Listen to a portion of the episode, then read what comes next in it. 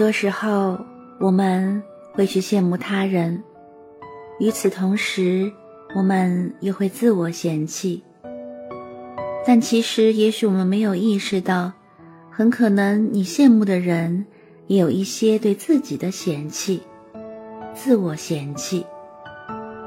从字面上来理解的话，就是自己瞧不上自己，自己讨厌自己。对自己不满意的就是觉得自己不够好，而重度的自我嫌弃就是觉得自己特别糟糕。你是不是觉得一个人被否定了，特别是遭遇到很强烈的否定，就会出现这种自我嫌弃呢？嘿，你好吗？我是杨洋，今天是二零二二年十一月十四日。今天的上海没有太阳，是阴天。我拿出了羊绒围巾，穿上了一件焦糖色的羊绒外套。你呢？最近的天气你都穿了什么呢？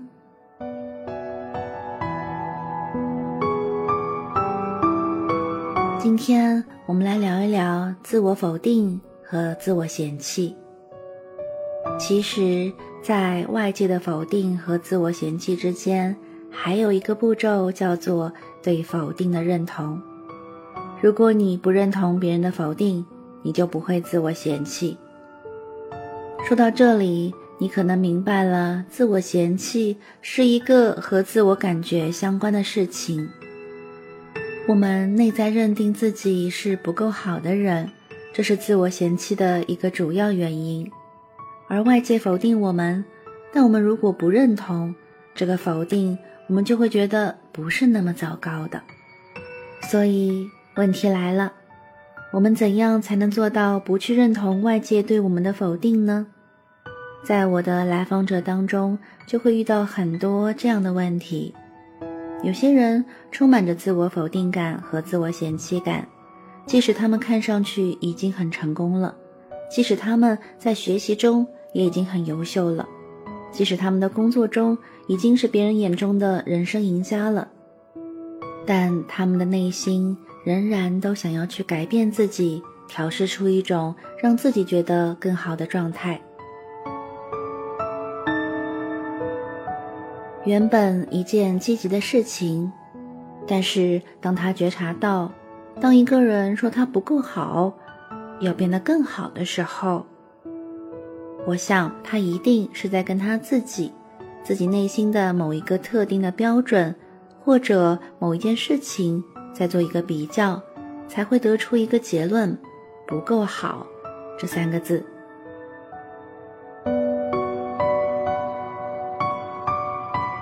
这样的评判想法，它必然是属于某种评判体系的。那我就会经我的来访者想一想。当你说自己不够好，或者是你不喜欢这样的自己，你心里所想的那个好的标准是什么呢？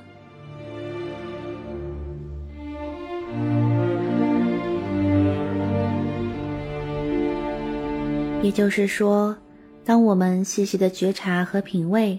很可能是我们发现，在这个人心里，关于那个好的标准是完美的。而此刻，他跟那个标准相比，是永远有缺陷的。这是我在今天第一课要去讲的，去强调的。那么，第二个我想讲的是，如果你对自己的预期其实比你在此刻所定的标准还要高，也就是说，如果你的标准会不断的升高，那么你一定会觉得自己不够好。所以，我们如果想要走出自我嫌弃的一种困局，首先要做的一件事情就是，我们要明白这种不够好的感觉，这一定是一个比较之下的产物。不管你是跟理想化的自己比，还是永远跟当下的自己去比，更高一点的标准去拿出来结论，都会觉得自己很糟糕。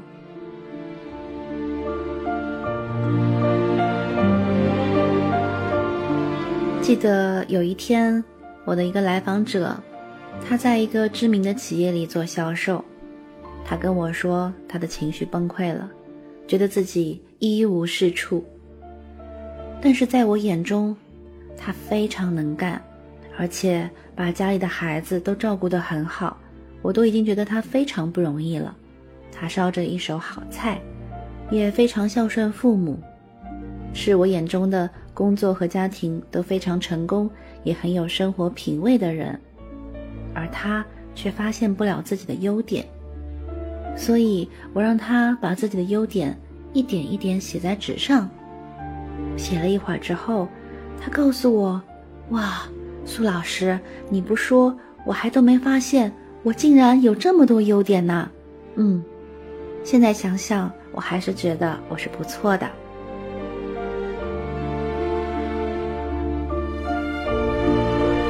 很多人也许会说：“我明白你讲的意思，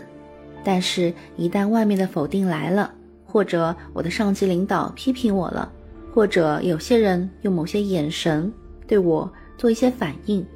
这个时候我就坚持不住我对自己的评价，我就开始怀疑自己了。”的确，要做到不去认同别人的否定，并不容易。这需要我们有一个稳定的自我内核，或者说一个稳定的关于自己的认知。可以说，在我的所有专辑里，无论是讲艺术的，还是讲心理的，还是讲催眠的，或者哪怕是一个讲中外文化的一个专辑。他们都是帮助大家在潜意识层面，让我们在不知不觉中去建立一个全新的自我认知，去建立稳定的感觉。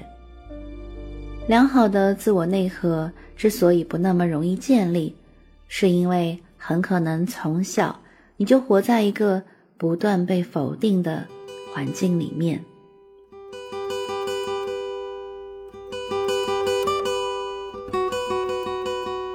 对自己的否定，会让我们想起童年时爸爸妈妈对我们的否定。而心理学认为，我们的客体关系，也就是我们和我们的这个世界、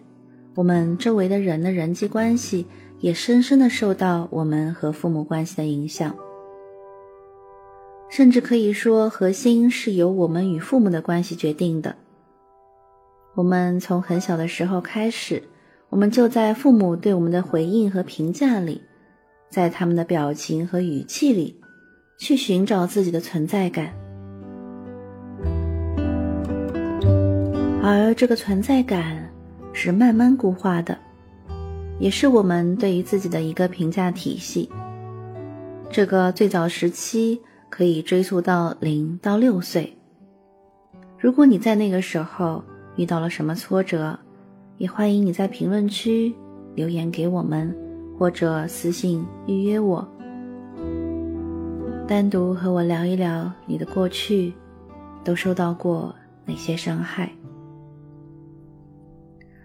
很多人在零到六岁的时候，可能在意识上并不知道父母是怎么看待自己的，因为有的父母对于孩子不大关注。有的人，他的童年是被极度忽视的，所以他们永远不知道自己要做到怎样的程度，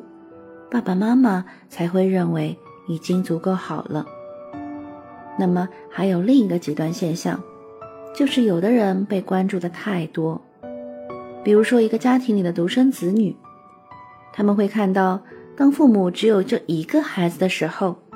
可能爷爷奶奶、外公外婆。爸爸妈妈都会将自己的内心的一种未完成情节，也就是我曾经想要自己活成的样子，去放到这个独生子女身上。他们会对他的期待太高，这意味着对你来说，这个期待高到了你可能永远都达不到的那个标准。这就是过度关注一个人造成的负面影响。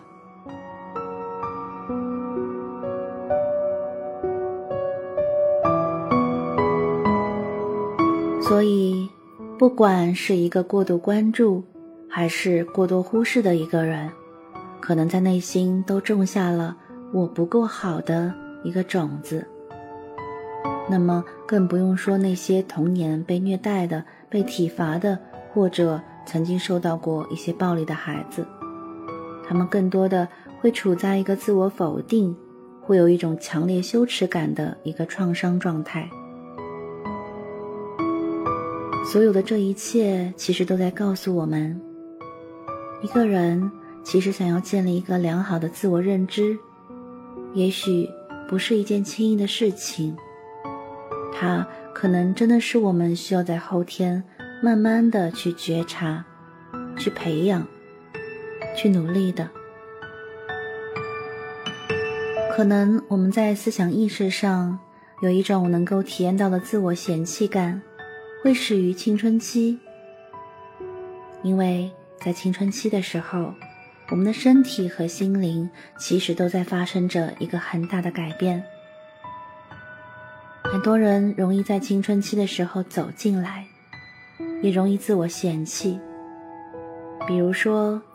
有些姑娘突然觉得自己太胖了，或者有一些男生会觉得我太矮了，我不够有力量，我太内向了，我不被女生认可，不被女生喜欢等等。这些不够好的声音。从幼儿时期到青春期，都慢慢的在我们内心徘徊，固化着我们的自我认知。所以，有的时候我们就比较清晰的可以知道，自我嫌弃究竟是怎么一步一步的来到我们的内心的。我想，我遇到的很多人。在心底里对自己的嫌弃是一个极端的状态，有点像那种游戏，或者说我们在心理学里面会说这是一种极端化的思想。发现很多人并不明白好与不好之间有些什么样的状态，比如我们画画的时候，会发现有很多高级灰。并不是非黑即白，所以那么一个灰色的区间，就是很多人自我嫌弃的心理。要么就是一百分，要么就是零分。我想说，这是一种并不成熟和完善的，还没有充分整合能力的人格。我不是说这种人格是病态或者不够好的。因为即使一个人到四五十岁，或者说五十岁这样的年纪，其实也有少部分人能够完全的进行人格的整合。所谓人格整合，就是相对理想状态，也就是我们会变得非常的接纳我们自己，能够整合和接纳生活中的不完美。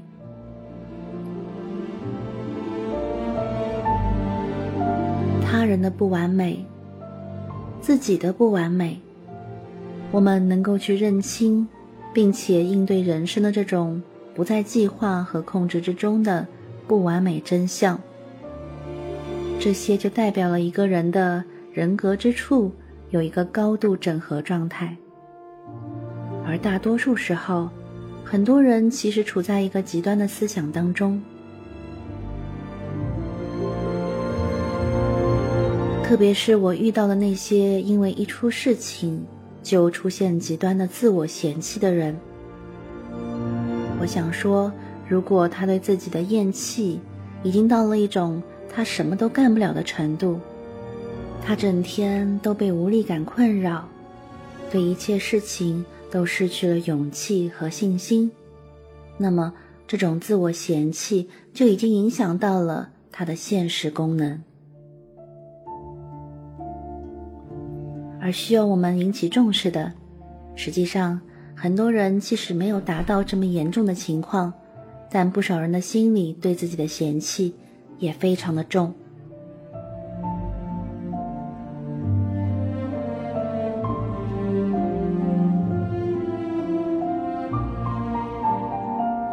有的时候，有些人，他追求极端的完美，为了这个完美也会有些偏执。其实，在我看来，追求完美，它正是一个极端化的思维。我们如果尝试去客观的思考，我们就会发现，不管是人生，还是你所处的关系，还是你所要解决的事情，其实都是不可能完美的。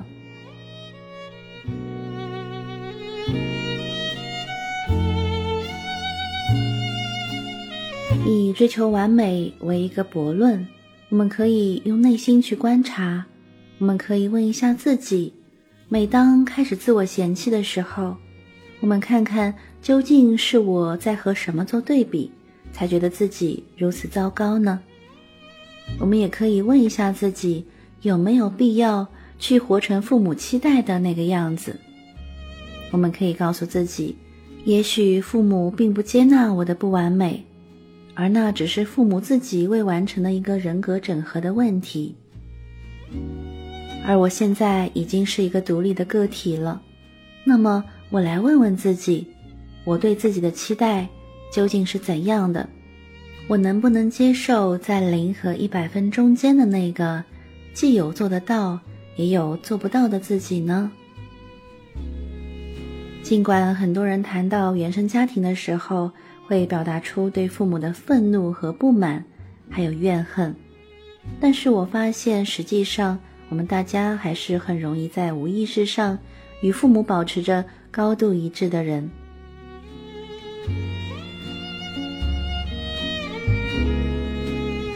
同时，我们还不知不觉地将某种严厉和苛刻放到了自己孩子身上。所以，我想说，在我们自己的人生里，我们可以选择和控制的那部分，我们能为他做些什么呢？我们能不能接受这辈子活成一个普通人，一个独立的普通人？从心理学家荣格的观点来说，当一个人能够意识到自己是一个普通人的时候，